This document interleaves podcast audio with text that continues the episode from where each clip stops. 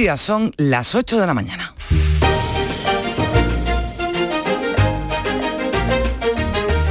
Comienza aquí Días de Andalucía. Sí, lo han escuchado bien, desde hoy y todos los sábados y domingos, Días de Andalucía de 8 a 11 de la mañana.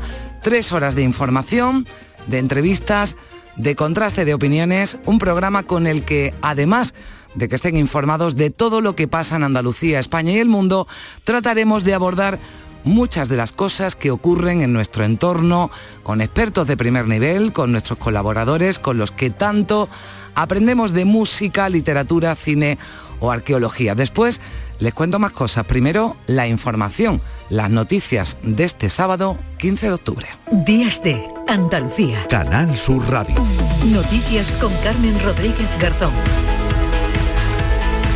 Alimentos como la leche, los huevos, la carne o el queso nos cuestan hoy un 15,4% más caro que hace un año. Son los que más se encarecen junto a legumbres y hortalizas la cesta de la compra. Aunque este viernes conocíamos que el IPC ha bajado seis décimas en Andalucía durante septiembre con respecto al mes anterior, esto hace que la tasa interanual se modere.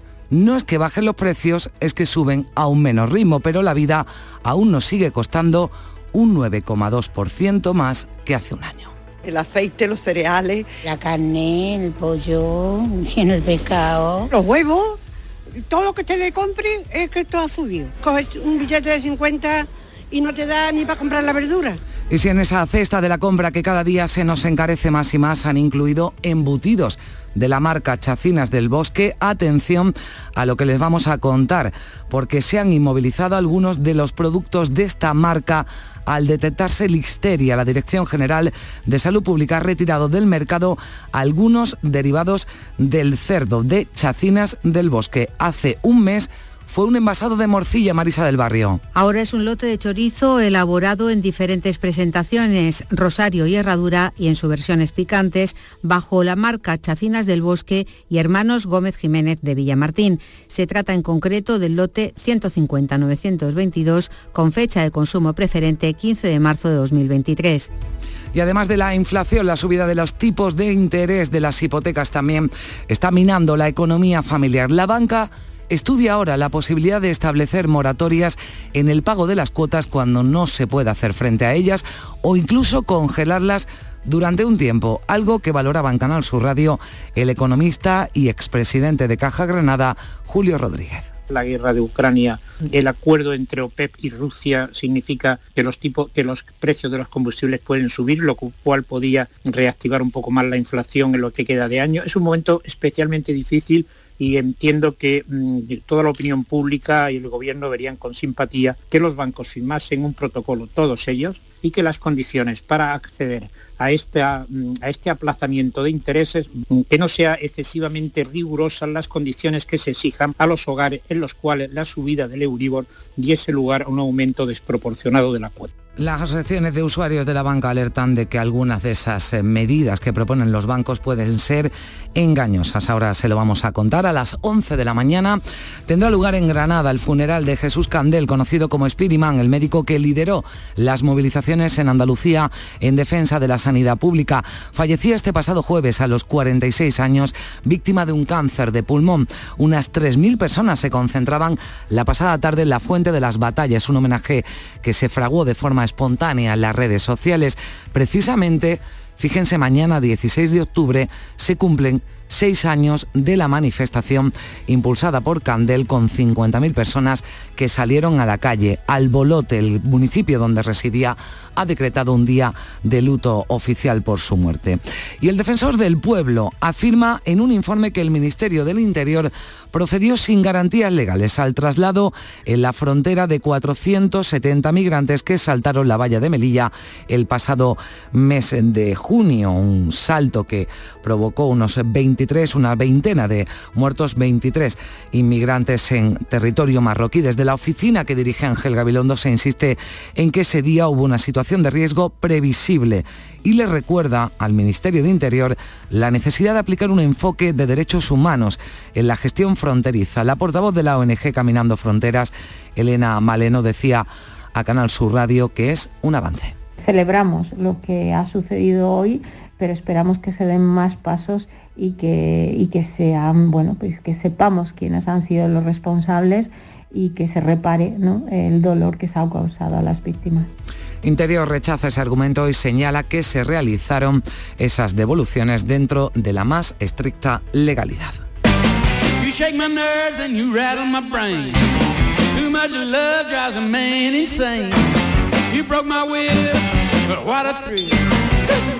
raging great balls of Las redes sociales se han llenado de vídeos y fotografías de una gran bola de fuego que se ha visto de forma nítida, volaba a baja altura en buena parte de Andalucía. Entró en la atmósfera este viernes a una velocidad de unos 230.000 kilómetros por hora. El investigador del Instituto de Astrofísica de Andalucía, responsable del proyecto SMART, José María Madiedo, ha explicado que la roca procedía de un cometa y el brusco rozamiento con nuestra atmósfera a esta gran velocidad causó que la superficie se calentase hasta alcanzar una temperatura de varios miles de grados. Eso hizo que se volviese incandescente, generándose así una bola de fuego.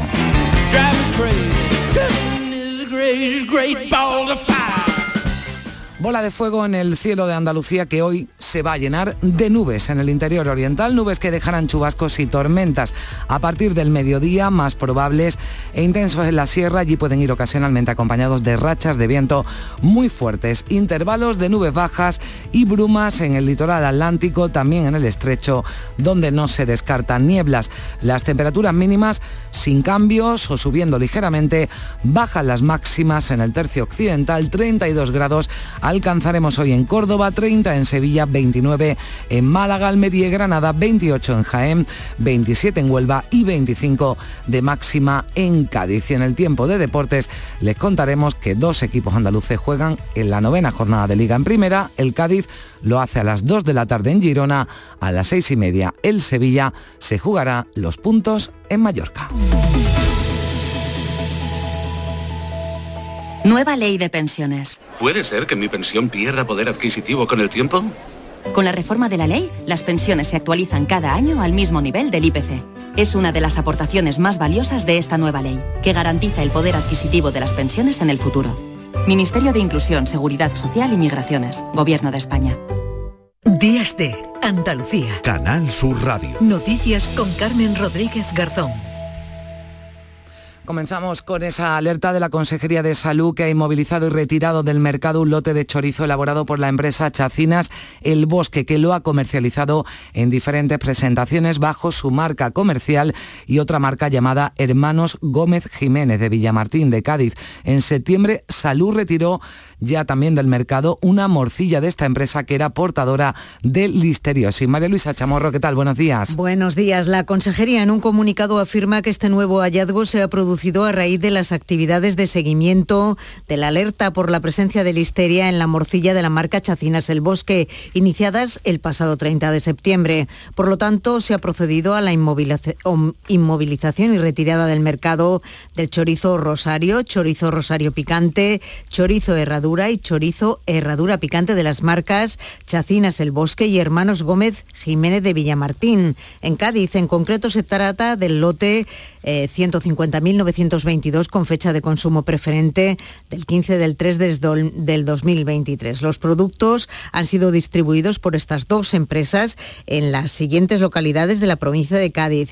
Villamartín, Sanlúcar de Barrameda, El Bosque, Prado del Rey, Benamahoma, Jerez de la Frontera, Chipiona, Zahara de la Sierra, Grazalema y Algodonales, así como El Cuervo y Sevilla. De momento la Consejería de Salud dice que no se ha detectado ningún caso de listeriosis. En cualquier caso, eh, si lo han escuchado, si tienen algún tipo de embutido de esta empresa, de esa marca Chacinas El Bosque o Hermanos Gómez Jiménez en casa, pueden eh, devolver ese eh, producto si cumplen esas características que les estamos contando, esos embutidos de esa marca donde se ha detectado la listeria. Y hablamos ya de la inflación que alcanzó en septiembre el 9,2% en Andalucía. Se reduce en un mes casi dos puntos, pero sigue tres décimas por encima de la media española situada en el 8,9%. Con respecto a agosto, los precios se han moderado seis décimas. Las mayores subidas de los últimos 12 meses están en los alimentos y bebidas seguidos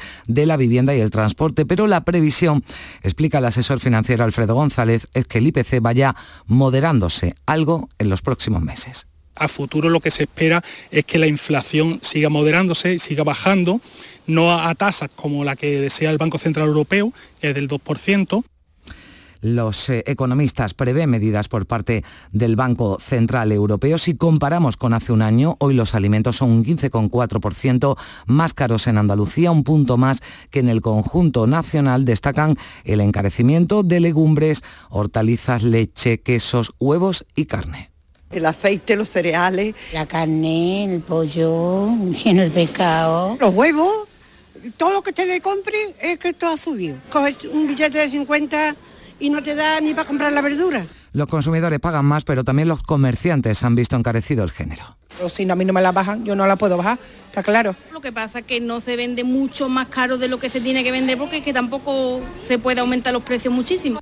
El Gobierno destaca que la bajada de la inflación se debe a que sus medidas están funcionando sobre todo en la reducción de la factura de la luz y el gas. Patricia Zarandieta, buenos días. Buenos días. La ministra de Hacienda, María Jesús Montero, ha destacado que estamos por debajo incluso de la inflación media de Europa y por encima en crecimiento económico. España está creciendo por encima de los países de la zona euro y su economía está siendo muy resiliente ante esta situación y porque las medidas que está adoptando España están permitiendo moderar una inflación que estaba desbocada. El líder del Partido Popular, Alberto Núñez Feijo, no lo ve así y vuelve a pedir medidas para que la cesta de la compra deje de lastrar, dice, la economía de las familias. Los alimentos en los últimos 12 meses han subido el 14,4%. Dado que usted tiene un exceso de recaudación, tenía previsto recaudar 9.000 millones más y va a recaudar 30.000 más, baje usted el impuesto de la renta a las rentas de hasta 40.000 euros. La publicación del dato del IPC ha servido para que los sindicatos vuelvan a pedir incrementos salariales y culpen a las empresas de la subida de los precios. La COE ha señalado que hay sectores que están haciendo grandes esfuerzos para no repercutir la subida de costes en los precios a pesar de la delicada situación que atraviesan. La patronal sostiene que muchos componentes del IPC obedecen a factores externos a la economía española como las consecuencias del conflicto bélico en Ucrania, los problemas de suministro y las sanciones económicas a Rusia. Los sindicatos culpan a los empresarios de la subida de los precios en alimentación y amenazan con movilizaciones si no hay subida de salarios, como señalan los secretarios de Acción Sindical de Comisiones Obreras de UGT, Maricruz Vicente y Mariano Olla. Los productos de alimentación siguen creciendo y esto es fruto de que las empresas de este país siguen repercutiendo los precios de los carburantes y de la electricidad en los precios finales para que seamos los ciudadanos y las ciudadanas de este país hagamos, quienes paguemos el coste de esta crisis inflacionista. Tenemos que subir salarios, hay que subir salarios en España. Tiene que sentarse a negociar COE y tiene que sentarse a negociar CEPIME tenemos que buscar un escenario de estabilidad para las empresas y para los trabajadores. Si no se produce ese escenario, tendremos conflicto. Casi uno de cada tres españoles vive en riesgo de pobreza, concretamente un 28% de la población, es decir, más de 13 millones de españoles. Cambia el perfil. Muchos son empleados, la mitad de nosotros llega a duras penas a fin de mes y un 20% acaba en números rojos. El norte es más rico que el sur. Andalucía sufre la mayor tasa de pobreza nacional. Somos el cuarto país de la Unión con más riesgo de pobreza. Son los primeros datos oficiales sobre pobreza en España tras la pandemia que hemos conocido a través través del informe de la Red Europea de Lucha contra la Exclusión. Todavía no registran la situación económica actual, pero como pueden ver, son más que preocupantes. María Luisa. El año pasado los ciudadanos en riesgo de pobreza y exclusión social aumentaron en 380.000 personas y ya afecta al 28% de la población. La pobreza ha aumentado entre los que tienen empleo, estudios y en familias con hijos y monoparentales y en mujeres, lo dice Carlos Usías, que es el presidente de la Red Europea de lucha contra la pobreza. En todos los indicadores la mujer está peor que el hombre, en todos, no hay ninguno. Por lo tanto, esto no es algo coyuntural, esto es estructural. El informe destaca que las medidas del Estado han evitado que la pobreza aumentase más. Evitó que uno, uno y medio millones de personas cayeran en la pobreza. Lo dice Juan Carlos Llano, que es el responsable de este estudio, El estado de la pobreza, que dice además que uno de cada tres hogares no pueden afrontar gastos imprevistos y el 14% no tienen para calentar su casa. Por eso muchos acuden a los bancos de alimentos. Si pagan la hipoteca, no comen. Y si comen no pagan la hipoteca, pues entonces tienen que acudir por fuerza aquí. Cobro 720 euros y tengo que pagar luz, tengo que pagar agua y tengo que mantenernos. La desigualdad territorial también crece. Navarra y el País Vasco tienen un 14% de pobreza frente a Andalucía y a Extremadura, con un 38,7%. Pues escuchaban ese testimonio, si pagas la hipoteca no comes y si comes no pagas la hipoteca. El Euribor, el índice de referencia para el cálculo de la mayoría de las hipotecas, cierra la primera quincena de octubre con una media superior al 2,5%. Para amortiguar esa escalada del Euribor, las entidades financieras están estudiando la manera de congelar las cuotas hipotecarias durante un año. Sobre esta propuesta, los economistas dicen que todas las entidades deben, propuesta que llega de CaixaBank, todas las entidades consideran que deben sumarse a las medidas que se pongan en práctica. Calculan que la subida en los préstamos hipotecarios estará en torno al 30%. Más de 5 millones y medio de españoles están pagando una hipoteca en la actualidad, aunque la morosidad está en mínimos. Se estudian esas propuestas para prevenir problemas, Patricia. La subida de precios y el incremento de tipos de interés, que han subido alrededor de 3 puntos porcentuales en el último año, pueden dejar a muchas personas en apuros. Según datos del Banco de España, España, hasta 350.000 familias pueden verse afectadas. La patronal no se pronuncia aún sobre la propuesta de CaixaBank, pero asegura José Luis Martínez, que es el portavoz de la Asociación Española de Banca, que los bancos se volcarán en los más vulnerables. Y están especialmente volcados en las familias más vulnerables, como demuestra la adhesión del sector al Código de Buenas Prácticas desde el año 2012. Para ellos estudian diferentes posibilidades, establecer moratorias en el pago de la hipoteca, congelar cuotas durante un año o facilitar el, paso de tipo, el pago de tipos variables a fijos son algunas de ellas. Desde las asociaciones de consumidores de banca se alerta de que algunas de esas medidas, si no se hace bien, pueden ser engañosas, como ha explicado Fernando Herrero, que es el presidente de ADICA en Andalucía. Los consumidores están viendo sometidos a una auténtica ceremonia de la confusión impulsada fundamentalmente por las entidades bancarias eh, en las que se les está queriendo fundamentalmente meter el miedo en el cuerpo para que acepten cualquier cosa que les plantee la banca. No vamos a aceptar que una vez más, como ya pasó en las moratorias de la pandemia y como ha pasado en la aplicación del Código de Buenas Prácticas, la banca nos quiera vender una supuesta moto de responsabilidad social corporativa que se caracteriza por falta de transparencia, por no tener ningún control y por, al fin de cuentas, hacer más negocio a costa de las dificultades y preocupaciones de los consumidores. España tendrá que completar el nuevo sistema de auditoría de los fondos de la Unión Europea para seguir recibiendo los siguientes pagos, pero Bruselas ha desmentido en las últimas horas que se hayan congelado esos fondos como apuntaban algunas informaciones. Desde la Unión Europea señalan que nuestro país ha recibido ya todo el dinero de los tramos solicitados hasta ahora. El Ejecutivo Comunitario no podrá examinar su cumplimiento hasta la petición del tercer tramo que España, eso sí, aún no ha solicitado. Desde el Ministerio de Hacienda se reconoce que se trata de un proceso complejo por la descentralización de la gestión de esos fondos. Insisten que el diálogo fluido y constante con la Comisión Europea y que ya se prepara esa nueva solicitud de los 6.000 millones correspondientes al tercer desembolso de los fondos europeos. Estará ligado al cumplimiento de 20 reformas y nueve inversiones. Además, el Ejecutivo prevé presentar la adenda al plan de recuperación y aprobarla antes de que acabe el año para movilizar los 7.700 millones de euros de transferencias adicionales asignadas a España y los más de 84.000 millones de euros en préstamos. Así lo subrayaba hace ya unas semanas la vicepresidenta primera y ministra de Asuntos Económicos, Nadia Calviño. Estamos analizando todas las propuestas recibidas para poder articular eh, esa adenda al plan de recuperación y presentarla eh, antes de final de año. En total, España ha recibido ya más de 31.000 millones de los fondos Next Generation, lo que representa más del 44% de la asignación que corresponde a España hasta 2026. Los máximos mandatarios de España, Alemania y Portugal han subrayado la importancia de diversificar el suministro energético para garantizar su seguridad. En un encuentro en Berlín han abordado la necesidad de agilizar la construcción de interconectores energéticos, en clara referencia a ese gasoducto transpirenaico, el MITCA. Manuel Vicente. El presidente del gobierno, Pedro Sánchez, y sus homólogos alemán y portugués han abogado por acelerar la construcción de interconectores energéticos, como el gasoducto MidCat, para garantizar la seguridad del suministro de gas. En un encuentro mantenido en Berlín a una semana de la cumbre de líderes comunitarios para decidir medidas de intervención en el mercado energético, los tres mandatarios admiten la importancia de diversificar las fuentes de energía. Asimismo, han coincidido en la importancia de dar respuestas europeas comunes y urgentes a los desafíos desafíos derivados de los altos precios de la energía.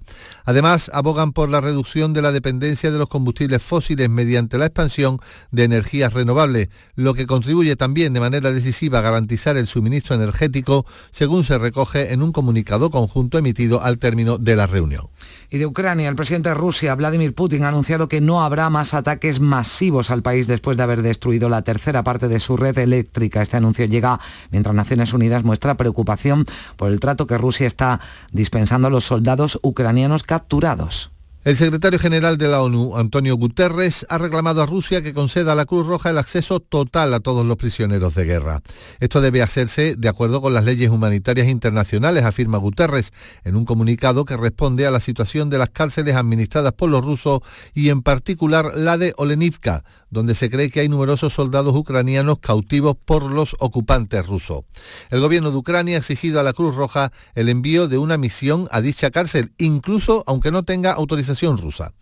Esta nueva vertiente del conflicto surge después de que el presidente de Rusia, Vladimir Putin, haya afirmado que no considera necesarios más ataques masivos contra infraestructuras ucranianas una vez destruido aproximadamente un tercio de la red eléctrica del país. Putin ha apuntado que la movilización parcial que decretó en septiembre quedará completada en unas dos semanas y que no prevé ampliarla al haber sido movilizadas unas 200.000 personas. El ministro del Interior, Fernando Grande Marlasca, ha rechazado que exista una nueva crisis en relaciones con Marruecos después de conocerse el documento que Rabat envió al Consejo de Derechos Humanos de la ONU, donde nuestro vecino del sur ponía en duda que Ceuta y Melilla fueran españolas. Marruecos es un Estado, es un socio, siempre lo diremos, leal y desde luego diría que fraternal. Ceuta, Melilla son ciudades tan españolas como puede serlo Madrid, Bilbao, Granada o cualquiera que podamos pensarlo. Por cierto, con un millón de horas de trabajo para los astilleros gaditanos y casi 250 empleos durante los próximos tres años, lo que va a suponer el acuerdo que Navantia ha firmado con Marruecos para la construcción de un patrullero. Y hablábamos al principio de esa nueva bola de fuego que ha atravesado el cielo de Andalucía. El superbólido se inició a 93 kilómetros de altitud sobre el Golfo de Cádiz, finalizó a 18 kilómetros de altura sobre la vertical de la base naval de Rota. Ha sido grabada por los detectores que el proyecto Smart tienen distintos observatorios de nuestra península. Es el segundo fenómeno que se puede observar en el cielo andaluz en pocas horas. Esa roca procedía de un asteroide y el brusco rozamiento con nuestra atmósfera a gran velocidad causó que se volviese incandescente, generándose así esa gran bola de fuego. Se ha divisado sobre las 9 menos cuarto de la noche de este pasado viernes desde las provincias de Granada, Málaga, Cádiz, Huelva, Córdoba y Sevilla, según las llamadas que ha recibido el Servicio de Emergencias 112. Pues bolas de fuego, como decíamos en el cielo, pero poca lluvia y ante la sequía en Doñana, el gobierno estudia el trasvase de unos 20 hectómetros cúbicos de agua de la cuenca de los ríos Tinto, Diel y Piedras a la del Guadalquivir. Para el Ejecutivo andaluz es una buena noticia. La actuación además puede aliviar los problemas de escasez de agua para los agricultores de la corona norte del parque. La propuesta, eso sí, llega, según el consejero de Sostenibilidad y portavoz del Gobierno andaluz, Ramón Fernández Pacheco, con cuatro años de retraso. Creo que es una buena noticia que cuatro años después, estos estudios tenían que haber comenzado en el año 2018, cuatro años después el Estado, el Gobierno de España se sume a la necesidad que tiene Doñana y todo el entorno de, la provincia de Huelva de aportar agua superficial. 8 y 24 minutos eh, vamos a conectar con Barcelona donde se eh, falla esta noche el premio Planeta, ya saben, el de mayor dotación económica del mundo, un millón de euros. Esta noche ya conoceremos el ganador. En la ciudad condal está Victoria Román. ¿Qué tal? Buenos días. Buenos días y a pocas horas de conocer esta noche quién va a ser el ganador o ganadora del Premio Planeta de este año. El primero ya sin restricciones y por ello también una de las ediciones más multitudinarias. Nueve novelas aspiran al premio y a ese millón de euros con que está dotado. Nueve porque una décima obra ha quedado fuera por incumplir las bases de la convocatoria y haber sido publicada previamente a través de una plataforma. Entre esas nueve, más de la mitad presentadas bajo seudónimo, se va a fallar la ganadora que conoceremos al término de la tradicional cena en la que se van a dar cita personalidades de la política y de la cultura, entre ellas pues, los más destacados escritores del sello editorial. Y Jesús Cander, el médico granadino que movilizó la ciudad para mantener dos hospitales, será enterrado a las 11 de la mañana en el cementerio de San José Jesús Reina. Se espera una asistencia masiva de ciudadanos agradecidos por el esfuerzo y la energía que Jesús Candel utilizó para movilizar a todos los sectores sociales y evitar la fusión en uno solo de los dos hospitales de Granada. Ayer viernes ya se congregaron miles de ciudadanos en el centro de la capital convocados de manera espontánea por medio de redes sociales. Recordamos que son miles los seguidores del médico fallecido. Llegó a tener más de 2 millones en Facebook y hasta 120.000 en Twitter. Su liderazgo social fue tan alto que llegó a movilizar a más de 60.000 personas en la manifestación de hace seis años para defender que la sanidad pública ofreciera servicios de la máxima calidad. Su funeral será a las 11 en el cementerio de San José.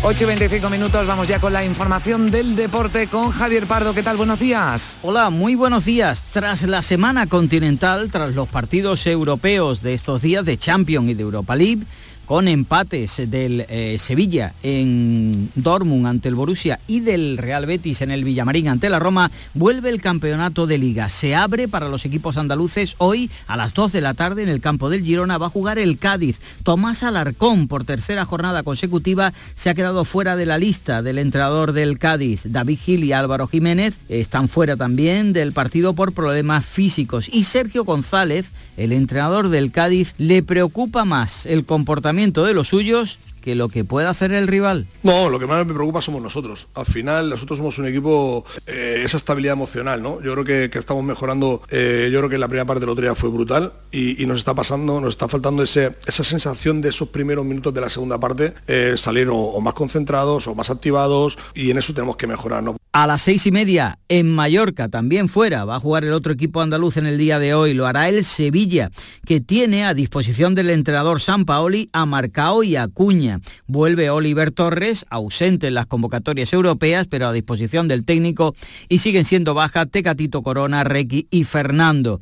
El Sevilla que ha demostrado una mejoría apreciable después del cambio de entrenador. San Paoli y su filosofía. Las grandes modificaciones que uno puede generar en, una llegada, en una llegada tienden a ser como que el primer efecto es el, más, el que, el que más se puede llegar a resaltar. A través de la llegada de un entrenador nuevo, se resaltan un montón de situaciones que, que pueden llegar a, a que el jugador eh, quiera salir de su incomodidad. Pero si uno no, no avanza en la progresión, eh, podemos volver atrás con mucha facilidad. Para mañana a las 9 de la noche quedará el otro partido que van a jugar dos andaluces, el Real Betis y el Almería. Se van a ver las caras en el estadio Benito Villamarín, donde, por cierto, al cuadro visitante al Almería se le ha dado bien en las últimas temporadas y además viene reforzado después de su triunfo en la jornada anterior. El Betis con la tranquilidad de conseguir el pase para la siguiente ronda en la Europa League a la espera de ver si finalmente será primero o segundo de su grupo. Pero ahora en el campeonato de liga volverán las rotaciones en el equipo de Pellegrini y en el Almería ha hablado un exbético, Portillo. Allí pasé un año y medio muy bueno, conseguí un ascenso que, era muy importante y, muy complicado en, el momento en el que estaba el Betis. Y bueno, al final el cariño de, la gente, ¿no? Eh, hace ya tiempo que, que me fui de allí, pero recibo el cariño de la gente a menudo y, bueno, eso para, para, un futbolista es lo más importante. ¿no? Los equipos andaluces de segunda división que han tenido jornada intersemanal de liga jugarán mañana a las seis y media de la tarde, lo hará el Málaga recibiendo al Lugo. Un Málaga que con Pepe Mel no conoce la victoria. Están muy caldeados los ánimos en torno al equipo blanquiazul que sigue siendo colista en la clasificación. Y en puesto de liguilla de ascenso está el Granada después de su espectacular triunfo ante el Sporting de Gijón. El compromiso mañana a las 9 de la noche será en Tenerife. Más asuntos en este fin de semana. El balonmano también es protagonista. Por ejemplo, hoy en el Olivo Arena de Jaén, esta noche jugarán las selecciones de España y Alemania en categoría masculina. Y en el balonmano femenino, el balonmano Costa del Sol malagueño, se va a medir al Gloria Buzau. Tiene que remontar un gol en esta eliminatoria de competición europea. Oímos a una de las integrantes del equipo andaluz, Sole López aunque el resultado que hemos sacado sigue siendo un equipazo, que yo creo que, si allí fue, duro, eh, aquí va a ser el doble, sí que es verdad que jugamos en casa y tenemos, y tenemos ese plus, pero yo creo que ellas cambiarán muchísimas cosas del juego, muchísimos, quizá muchos fallos que tuvieron y, y que vendrán mucho más fuertes. En baloncesto, para esta tarde a las 6, dos partidos, Covirán Granada, Bilbao Basket y Fuenlabrada Betis. Y mañana a la 1 menos cuarto, Girona, Unicaja de Málaga.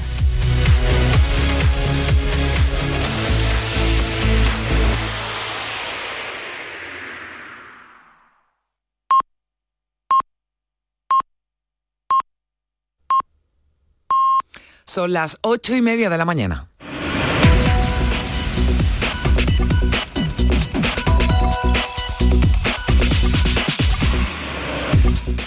Y hasta ahora aquí en Días de Andalucía le damos un repaso a lo más destacado de la actualidad en titulares. Manuel Vicente, ¿qué tal? Muy buenos días. Buenos días. Retirados del mercado nuevos derivados del cerdo envasados por chacinas del bosque por listeria. Se trata de un lote de chorizo comercializado en diferentes presentaciones bajo su marca comercial y otra denominada Hermanos Gómez Jiménez. Alimentos y bebidas son los productos que más se han encarecido en los últimos 12 meses. El IPC se sitúa en Andalucía en el 9,2 en septiembre, tres décimas por encima de la media española en tasa interanual. Los sindicatos piden mayores incrementos salariales y amenazan con movilizaciones. Por su parte, el ministro de Agricultura lamenta que la bajada de precios en materias primas no se esté trasladando a los productos agroalimentarios. Más de 13 millones de españoles viven en situación cercana a la pobreza. El último informe de la Red Europea de Lucha contra la Exclusión sitúa a España como el cuarto país europeo con más riesgo de pobreza. Los bancos estudian congelar las cuotas hipotecarias durante un año ante la subida imparable del Euribor. La subida de precios y la, también la de los tipos de interés amenaza a más de 5 millones y medio de españoles con el consiguiente riesgo de elevar la morosidad. Navanti ha firmado con Marruecos un acuerdo para la construcción de un patrullero. Supondrá un millón de horas de trabajo para los astilleros gaditanos y casi 250 empleos durante los próximos tres años. El gobierno mantiene el proyecto de unir España y Marruecos mediante un túnel submarino por el estrecho. Los presupuestos de 2023 recogen una partida de 750.000 euros para la empresa pública encargada de abordar este proyecto. El médico granadino Jesús Candel, más conocido como Spiriman, será enterrado esta mañana en el cementerio de San José. Unas 3.000 personas se concentraron anoche en Granada para recordar al artífice de las movilizaciones en Andalucía en defensa de la sanidad pública. Por cierto que mañana, 16 de octubre, se cumplen seis años de esa manifestación que congregó a 50.000 personas en Granada ya, allá por el año 2016. Y miramos también, repasamos también, Manuel Vicente, cuáles son los asuntos más destacados en las portadas de los periódicos de hoy sábado. En el diario El País leemos que Gobierno y Partido Popular se acercan al pacto con un nuevo Consejo General del Poder Judicial obligado al consenso. En materia económica menciona que España aflora 285.000 empleos sumergidos desde la COVID. En el diario El Mundo, titular de apertura, Alemania afirma que invitó a España al escudo antimisiles y hace referencia a Cataluña. Aragonés revela un pacto con Sánchez para sacar el español de las escuelas. También la situación en Cataluña es abordada por el diario ABC. Agentes de inteligencia avisan. La orden de no investigar impedirá reaccionar a otro 1 de octubre. Denuncian que el separatismo ha aprendido de sus errores, mientras nosotros desmantelamos las estructuras para combatirlo. En cuanto a los periódicos de eh, circulación online, en el diario confidencial.com se menciona que el acercamiento de PSOE y PP por el Consejo General del Poder Judicial allana otros pactos de Estado y que el consumo da síntomas de agotamiento después del verano y anticipa un freno de la economía. 8 y 33 minutos. Buenos días. El número premiado en el sorteo del cuponazo celebrado ayer ha sido 96.311 96311. Serie 43. Puedes consultar el resto de los números premiados en juegos11.es. Hoy tienes una nueva oportunidad con el sueldazo del fin de semana. Disfruta del día. Y ya sabes, a todos los que jugáis a la 11, bien jugado.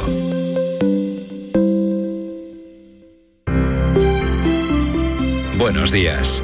En el sorteo del Eurojackpot de ayer, la combinación ganadora ha sido 24, 28, 29, 34 y 48. Las estrellas han sido 7 y 3. Recuerda, ahora con el Eurojackpot de la 11, todos los martes y viernes hay botes millonarios. Disfruta del día. Y ya sabes, a todos los que jugáis a la 11, bien jugado. Este sábado almorzamos y merendamos con fútbol. Juegan Girona Cádiz. Mallorca, Sevilla. Y Córdoba Algeciras en partido de Primera Federación. Y atención al baloncesto. Fuenlabrada Betis. Y Covirán Granada Bilbao. La gran jugada de Canal Sur Radio. Este sábado desde las 2 menos cuarto de la tarde con Jesús Márquez. Más Andalucía. Más Canal Sur Radio. Días de Andalucía.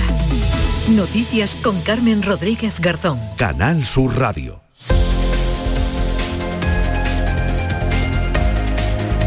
8.35 minutos de la mañana, nos vamos de ronda por nuestras emisoras, vamos a conocer cómo amanece cada punto en Andalucía, tiempo, previsión, también a los asuntos más destacados que lleva la prensa. Comenzamos en Cádiz. Lorenzo Benítez, ¿qué tal? Muy buenos días. ¿Qué tal? Muy buenos días. Aquí, el Diario de Cádiz resalta que el Museo del Carnaval de Cádiz abrirá en el primer trimestre de 2023. Eh, la Voz también destaca este tema, entre otros, y el titular de portada, el Partido Popular renueva sus cargos directivos de cara a las elecciones eh, municipales. Tenemos 18 grados, vamos a llegar a 24 grados, jornada cálida en la bahía gaditana y en cuanto a las previsiones, eh, esta noche comienza el Festival Iberoamericano de Teatro en el Gran Teatro Falla. Vamos hasta el campo de Gibraltar con Ana Torregrosa. Hola Ana, ¿qué tal? Buenos días. Buenos días, Carmen. Aquí tenemos a esta hora 17 grados de temperatura. Según la previsión, la máxima a la que llegaremos es 25 grados. Tenemos los cielos despejados. En cuanto a la prensa, en la portada de Europa Sur destacan el siguiente titular, clamor en la judicatura por la falta de medios. El proyecto de la audiencia de Algeciras se encuentra paralizado según el juez de Cadro. Y hoy el periodista y escritor algecireño Juan José Tellez recibe en su ciudad el premio José Luis Tobalina, que llega ya a su decimotercera edición. El acto va a ser esta tarde en el Ateneo de Algeciras. Se le entrega este premio por un artículo de noviembre del pasado año titulado Cádiz Heavy Metal, publicado durante las movilizaciones del sector del metal en la provincia. Pues damos eh, desde aquí nuestra enhorabuena a nuestro querido Juanjo Tellez. Vamos a Jerez con Paco Méndez. ¿Qué tal Paco? Buenos días. Saludos, muy buenos días. Aquí en Jerez tenemos 19 grados de temperatura, los cielos poco nubosos. La máxima prevista para hoy es de 29 grados. Titulares, Diario de Jerez. La venta de vivienda en Jerez se encamina hacia su mejor año desde el fin de la burbuja inmobiliaria. Viva Jerez, por su parte, titula Almudena Martínez del Junco nueva secretaria general del Partido Popular de Cádiz. Nuestra previsión, Álvaro Gómez Romero recibe hoy el título de hijo predilecto de Jerez, será a las 12 del mediodía en un pleno extraordinario y el circuito de Jerez Ángel Nieto acoge hoy la séptima y última prueba de la temporada del Campeonato de España de Superbike. Y como se presenta la jornada de sábado en Córdoba, Miguel Vallecillo, buenos días. ¿Qué tal? Buenos días. Eh, pues tenemos en este momento en Córdoba cielo despejado y casi 16 grados. La previsión augura para hoy jornada soleada con una máxima de 32. Diario Córdoba titula en su edición digital así. Córdoba consolida su otoño del caballo con la participación de 100 ejemplares en el concurso de árabes. Y a esta hora se realizan los últimos preparativos de la coronación canónica de la Virgen de la Paz de Córdoba. Va a ser esta tarde la catedral y posteriormente habrá una procesión que se prevé hasta el próximo amanecer. María José Molina, en Sevilla, buenos días. Buenos días, Carmen. Hoy hemos amanecido con cielos despejados, a esta hora 19 grados de temperatura. En la prensa, en ABC, foto de portada para el titular, el tranvibús acelerará la peatonalización del eje de Puerta Osario al Duque y Diario de Sevilla titula Málaga alcanzará a Sevilla en población en el plazo de 15 años. En cuanto a previsiones, todas culturales, hoy broche de oro para la icónica Sevilla Fest, actuará en la Plaza de España el trío sevillano Fondo Flamenco, además en el Cartuja Center, el cantante uruguayo Jorge Dressler presenta su último disco, Tinta y Tiempo. José Valero está en Málaga, buenos días. Hola, buenos días. Pues tenemos cielo poco nuboso, 19 grados en Málaga, máxima de 30 vamos a tener hoy en Vélez. En cuanto a la prensa, Diario Sur y Málaga hoy abren con el mismo asunto. Málaga sumará 283.000 habitantes en 15 años, alcanzará Sevilla en población. La opinión indica que la inflación de no tregua en Málaga, pero la alimentación alcanza nuevos máximos. En cuanto a las previsiones, tenemos múltiples posibilidades, la procesión magna en Vélez, la actuación de Martirio en Marbella o el Centro Pompidou que propone este fin de semana dos jornadas para reflexionar sobre la vejez. Sonia Vela está en Huelva. Hola Sonia, buenos días. ¿Qué tal, Carmen? Muy buenos días. Pues por aquí los cielos poco nubosos, llegaremos a los 30 grados y a esta hora tenemos en la capital 18. En cuanto a las portadas de los periódicos, en el Huelva información, foto y titular para la feria de otoño que se está celebrando este fin de semana en la capital. Leemos ambiente de feria en octubre. Y en diario de Huelva.es, la Agencia Estatal de Meteorología, la EMET, avisa de la llegada a Huelva de un anómalo episodio de polvo en suspensión. En cuanto a nuestra agenda de ocio, proponemos una visita a Aracena, donde se está celebrando su feria del jamón, además de numerosos expositores y puntos de venta con productos del cerdo y con otros manjares. Se puede disfrutar también con muchas otras actividades, por ejemplo, Carmen, hoy, este mediodía, un concurso de tiradores de cerveza. Laura Nieto está en Granada. Laura, buenos días. Atención, Laura Nieto en Granada. Bueno, intentaremos eh, enseguida esa comunicación. Seguimos en Jaén. Irene Lucena, ¿qué tal? Buenos días. Muy buenos días. Ah, aquí en Jaén tenemos ahora mismo 15 grados. En Jaén capital, intervalos nubosos en algunos puntos de la provincia. Y en lo que se refiere a las máximas, esperan que algunos puntos como Andújar alcancen a lo largo de la jornada los 30 grados. En lo que se refiere a las portadas, Diario Jaén da el protagonismo a los nuevos hallazgos arqueológicos hechos en el yacimiento de Cástulo, en Linares, entre otros una escultura de una mujer romana tallada en mármol del siglo I mientras que el ideal de Jaén titular, el encarecimiento de los precios en Jaén es el mayor de toda Andalucía. Y en lo que se refiere a las previsiones, mucha cultura hoy en la provincia de Jaén, pero destacamos el segundo fin de semana de feria que se termina el próximo martes 18. Y en Cazorla arranca el Festival Internacional de Teatro que recupera el teatro de calle. Y en Almería, Elizabeth Ortega, ¿qué tal? Muy buenos días. Muy buenos días, Carmen. Tenemos 19 grados en la capital de Almería. Las máximas nos van a llegar hasta los 27. Los servicios de emergencia han rescatado a un joven de 22 años que ha permanecido atrapado toda la noche en el interior de un coche tras caer por un barranco en Berja. Le ha sido diagnosticada una contusión en espalda y abdomen y ha sido trasladado por el equipo médico al hospital del Poniente del Ejido. El diario de Almería destaca en portada cómo eh, la provincia ya suma casi tantas muertes como niños nacidos, con una alerta demográfica que plantea 606 de saldo vegetativo. Esa es la diferencia entre los nacimientos y los fallecidos y eh, reconoce el récord de exportaciones en el sector del mármol pese a la subida de los costes. Almería se pone en marcha este sábado 15 de octubre, Día de la Mujer Rural, con la decimoctava edición de la marcha ciclo deportiva, las cuatro cimas que se celebra este sábado con dos recorridos de 116 kilómetros y otro de 60 kilómetros. Como previsión de la jornada, destacamos como este sábado tiene lugar en Vera la segunda edición del Torneo Nacional de Gimnasia Rítmica, en la que participan más de medio millar de gimnastas de 38 clubes precedentes de distintas comunidades. Y como eh, acto destacado, Almócita acoge el sexto simposio sobre agroecología, municipalismo y desarrollo rural, en el que la mujer juega un papel fundamental en la clausura de este encuentro. Y destacamos también como nota informativa distintos cortes de tráfico por la procesión de la Virgen de la Luz en la barriada de la pescadería. Gracias Elizabeth Ortega. Vamos a conocer algo más, esa feria del jamón de la que nos hablaba Sonia Vela, que es una de las eh, citas, sin duda, destacada del día en Aracena. Son muchos los eh, vecinos de la provincia de Huelva y de otras provincias cercanas los que se acercan a esta feria regional del jamón y el cerdo ibérico. Tienen tiempo en hasta el 23 de octubre, muestra gastronómica que se han convertido en un gran escaparate de lanzamiento y promoción del jamón ibérico Manuel Delgado. La cita es en el pabellón ferial de la localidad. Participan este año 19 empresas del sector cárnico. Al jamón ibérico y los embutidos se suman otros productos de la gastronomía de la zona de la mano de 37 empresas que estarán en la carpa exterior permanente.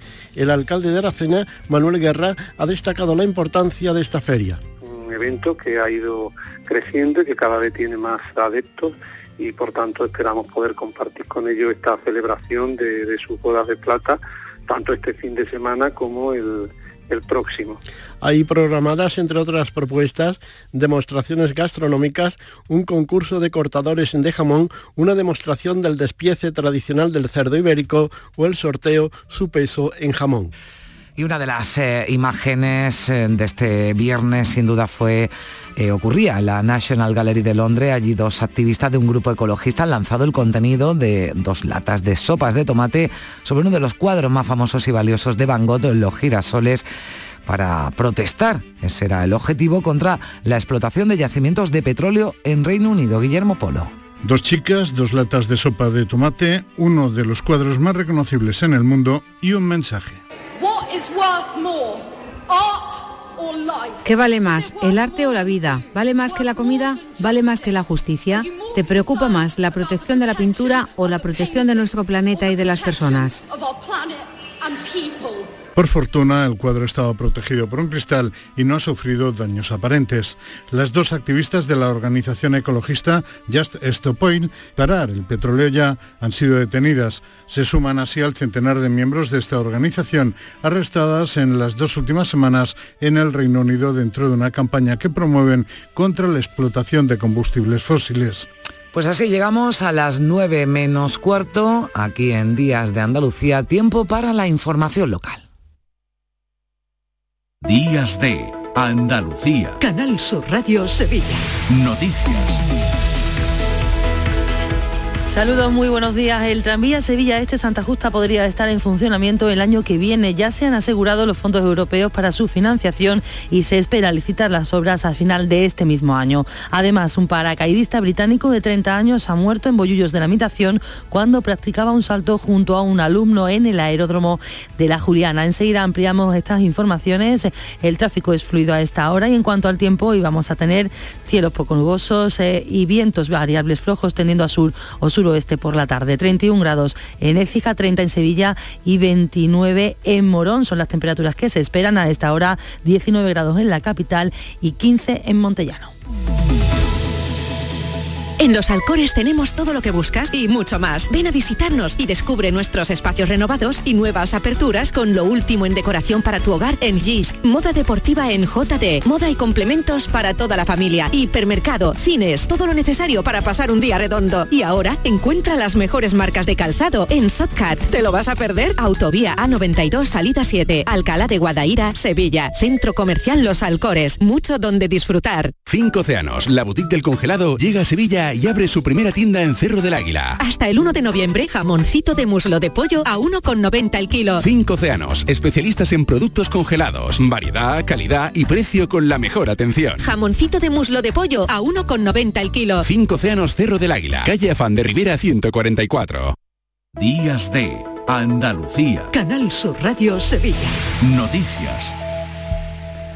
Un paracaidista británico de 30 años de edad ha muerto cuando practicaba un salto junto a un alumno en el aeródromo de la Juliana, en Bolludos de la Mitación. Según los primeros datos, los paracaidistas de ambos se enredaron. El alumno, un famoso montañero de origen nepalí, pudo activar el suyo de manera emergente y han resultado ileso, pero el instructor que impactó contra el suelo fuera del recinto falleció finalmente. El centro de paracaidismo dio aviso al 112 que solo pudo certificar el fallecimiento del instructor, miembro de las Fuerzas Especiales británica. Así ha sido detenido el conductor que el pasado martes en el Ronquillo se dio a la fuga después de atropellar y abandonar herido de gravedad a otro que falleció posteriormente. Este se había bajado de su vehículo averiado y estaba colocando los triángulos de emergencia. Y la Consejería de Salud ha inmovilizado y retirado del mercado un lote de chorizo elaborado por la empresa Chacinas El Bosque que se ha comercializado en Sevilla capital y en El Cuervo, además de en varios municipios gaditanos. Se ha comercializado en diferentes eh, presentaciones bajo su marca comercial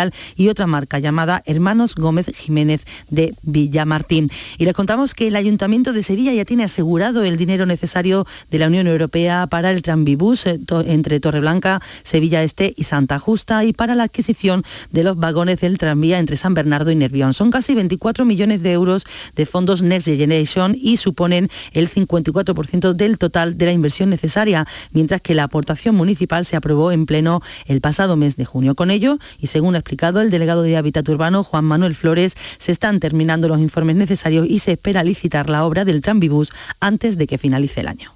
Por tanto, ahora mismo se está cumpliendo la necesidad de ir cerrando las obligaciones pertinentes para poder licitar el proyecto que sí, lógicamente, esperamos a licitar en no muy largo plazo, fundamentalmente, lógicamente, antes de que se acabe este año, por supuesto. Y por tanto le he dicho que lo que es la ejecución de obras y funcionamiento en el transcurso del año que viene. Este viernes, por cierto, ha quedado constituida la comisión especial que se encargará de elaborar la candidatura de Sevilla como sede de la Agencia Espacial Española, formada por el Ayuntamiento, la Junta de Andalucía, empresarios, sindicatos y universidades. Ha celebrado su primera reunión para analizar aspectos como la posible ubicación física. A partir de ahora mantendrán encuentros cada 15 días.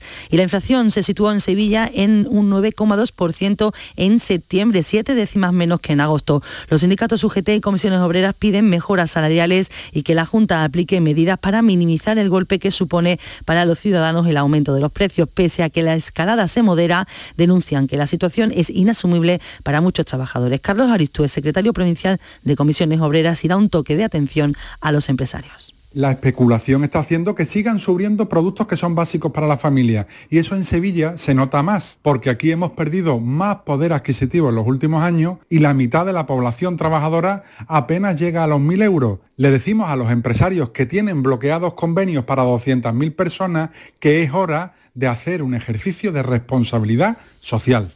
Son las 8 y 50 de la mañana. Este lunes, a partir de la una de la tarde, llega el análisis de la actualidad en la jugada de Sevilla de Canal Sur Radio. En directo desde el restaurante La Cuartada en la Plaza de Cuba número 2. La Cuartada, el restaurante de moda en Sevilla con el mejor ambiente de la ciudad y una comida espectacular. Los lunes, a las 10 de la noche, en Canal Sur Radio, El Llamador. Canal Fiesta celebra un nuevo superacústico. Este próximo miércoles a las 5 y media de la tarde te esperamos en el Auditorio Nissan Cartuja de Sevilla, donde actuarán Cepeda, Lorena, David de María y De Poro. Puedes recoger tu invitación en el Auditorio Nissan Cartuja en la calle Albert Einstein en horario de lunes a jueves de 9 de la mañana a 2 y de 4 a 6 de la tarde y viernes de 9 a 2 de la tarde. Y síguenos en directo desde las 5 y media de la tarde en Canal Fiesta. Canal Fiesta. Más Andalucía. Más Canal Fiesta. Días de Andalucía. Canal Sur Radio Sevilla. Noticias. Cuatro personas han fallecido por COVID desde el pasado martes en nuestra provincia y 149 han dado positivo. El número de hospitalizados aumenta hasta 55, dos de ellos en UCI. La tasa de incidencia media se mantiene en casi 76 casos por cada 100.000 habitantes, pero en la capital supera ya los 96 puntos. Y la Asociación de Atrofia del Nervio Óptico de Lever, Asanol, celebra este fin de semana en Sevilla su encuentro nacional, una ocasión para pedir más investigación sobre esta enfermedad rara que afecta sobre todo a varones de entre 15 y 20 años y que provoca una pérdida casi absoluta de la visión. Juan José Bestar es el presidente de Asanol. Desgraciadamente ahora mismo no hay un tratamiento que pueda curar la enfermedad. Se produce una pérdida de visión muy severa durante los primeros meses del primer año de, progreso de la enfermedad y hay tratamientos que eh, hasta cierto punto permiten paliar, disminuir esta pérdida de visión. Pensamos que es muy importante que se siga investigando, que se sigan desarrollando nuevos tratamientos, que es nuestra, nuestra esperanza al final. Y ya ha abierto sus puertas Sevilla de Boda, encuentro referente para el sector nucial de nuestra provincia. Se celebra en Fibes hasta mañana domingo. Se espera que acudan entre 8.000 y 10.000 personas. Este año celebra su 25 edición. Más de 70 empresas ofrecen todo tipo de servicios relacionados con la celebración de eventos. Tatu permanente, exactamente, sí. Pero son mini tatu. Y para el, todo el que se quiera tatuar en el momento, claro. Invitaciones de boda personalizadas. Tenemos diferentes tipos de texturas, de papeles, 21 colores de sobre. Crear todo desde el inicio. Y en Dos Hermanas todo está preparado para vivir este próximo domingo, mañana el tercero de octubre, como es tradicional, la Romería de Valme. Se recupera esta fiesta por primera vez declarada por la Junta de Interés Cultural tras dos años eh, suspendida por la pandemia. Unos 700 efectivos velarán por la seguridad de la romería. El hermano mayor de Valme, Hugo Santos, pide colaboración a los asistentes. Eh, se trata de pasar un día festivo, un día de convivencia, de fraternidad, de alegría y que nada lo enturbie, ¿no? Entonces, entre todos, pues tenemos que, ser responsables y, vivir la fiesta, pues, pues con la mayor cordura posible. Y ahora tiempo para los deportes. Javier Pardo, buenos días.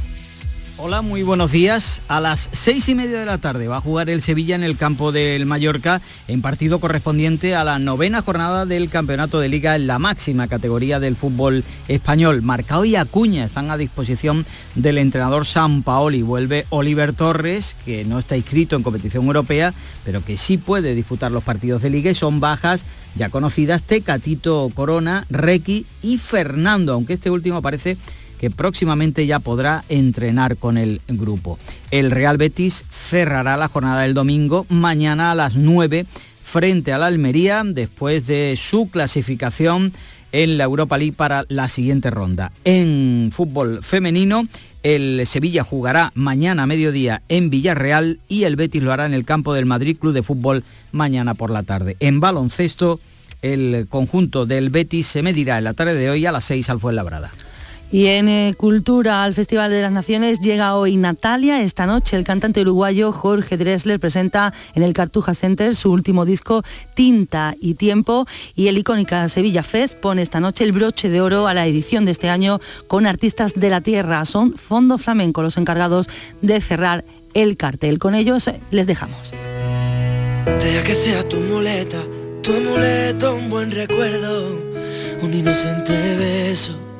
Chispa de tus deseos, puro sentimiento. Quiero y sé que puedo. Recuerda que te saca siempre de ese agüero. La oreja que te escucha. tu boca Días de Andalucía. Canal Sur Radio. Noticias con Carmen Rodríguez Garzón.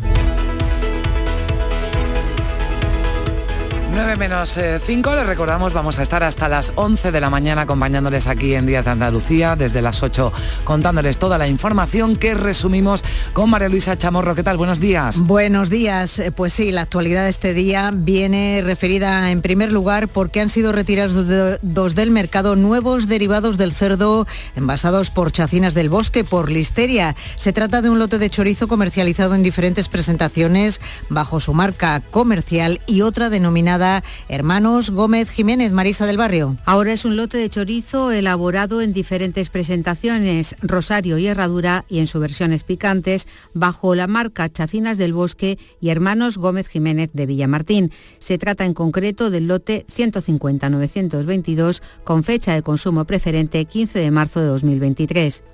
Alimentos y bebidas son los productos que más se han encarecido en los últimos 12 meses. El IPC se sitúa en Andalucía en el 9,2 en septiembre, tres décimas por encima de la media española en tasa interanual. Cada vez son más los consumidores que llegan a fin de mes con muchos esfuerzos. El aceite, los cereales. La carne, el pollo, el pescado. Los huevos. Todo lo que te le compre es que todo ha subido. Coges un billete de 50 y no te da ni para comprar la verdura. Los sindicatos piden mayores incrementos salariales y amenazan con movilizaciones ante esta subida disparatada de los precios. El ministro de Agricultura lamenta que la bajada de los precios en materias primas no se esté trasladando a los productos agroalimentarios. Luis Planas. Los costes de los piensos han disminuido ligeramente, pero no aún significativamente después de la disminución del precio del eh, trigo o del maíz. Por tanto, está claro que veremos antes que después una disminución. Ante esta situación, los bancos están estudiando congelar las cuotas hipotecarias durante un año por la subida del Euribor. Las subidas de precios de los tipos de interés amenaza a más de 5 millones y medio de españoles con el consiguiente riesgo de elevar la morosidad. Y con respecto a esto, más de 13 millones de españoles viven en situación cercana a la pobreza. El pasado año, los ciudadanos en riesgo de pobreza y exclusión social aumentaron en 380.000 personas y ya afectan al 28% de la población. La pobreza ha subido sobre todo entre los que tienen empleo, estudios y en familias con hijos y monoparentales y también en mujeres. Carlos Usías es el presidente de la Red Europea de Lucha contra la Pobreza. En todos los indicadores la mujer está peor que el hombre. En todos no hay ninguno. Por lo tanto, esto no es algo coyuntural, esto es estructural. Navanti ha firmado con Marruecos un acuerdo para la construcción de un patrullero. Supondrá un millón de horas de trabajo para los astilleros gaditanos y casi 250 empleos durante los próximos tres años. Y el Gobierno mantiene el proyecto de unir España y Marruecos mediante un túnel submarino por el estrecho Ana Torregrosa. En las últimas cuatro décadas se han realizado diversos estudios sobre las particularidades técnicas y económicas de este proyecto que plantea en principio un túnel ferroviario submarino que una ambas orillas. Un proyecto que el Gobierno mantiene sobre la mesa. En los presupuestos de 2023, SEGEXA, la sociedad dependiente del Ministerio de Transportes encargada de abordar este proyecto, tiene consignados 750.000 euros para retomar esos estudios y recientemente técnicos de esa sociedad han estado visitando el campo de Gibraltar, uno de los posibles trazados submarinos del túnel planteados en estos años iría entre Punta Paloma en Tarifa y Punta Malabata en Tánger.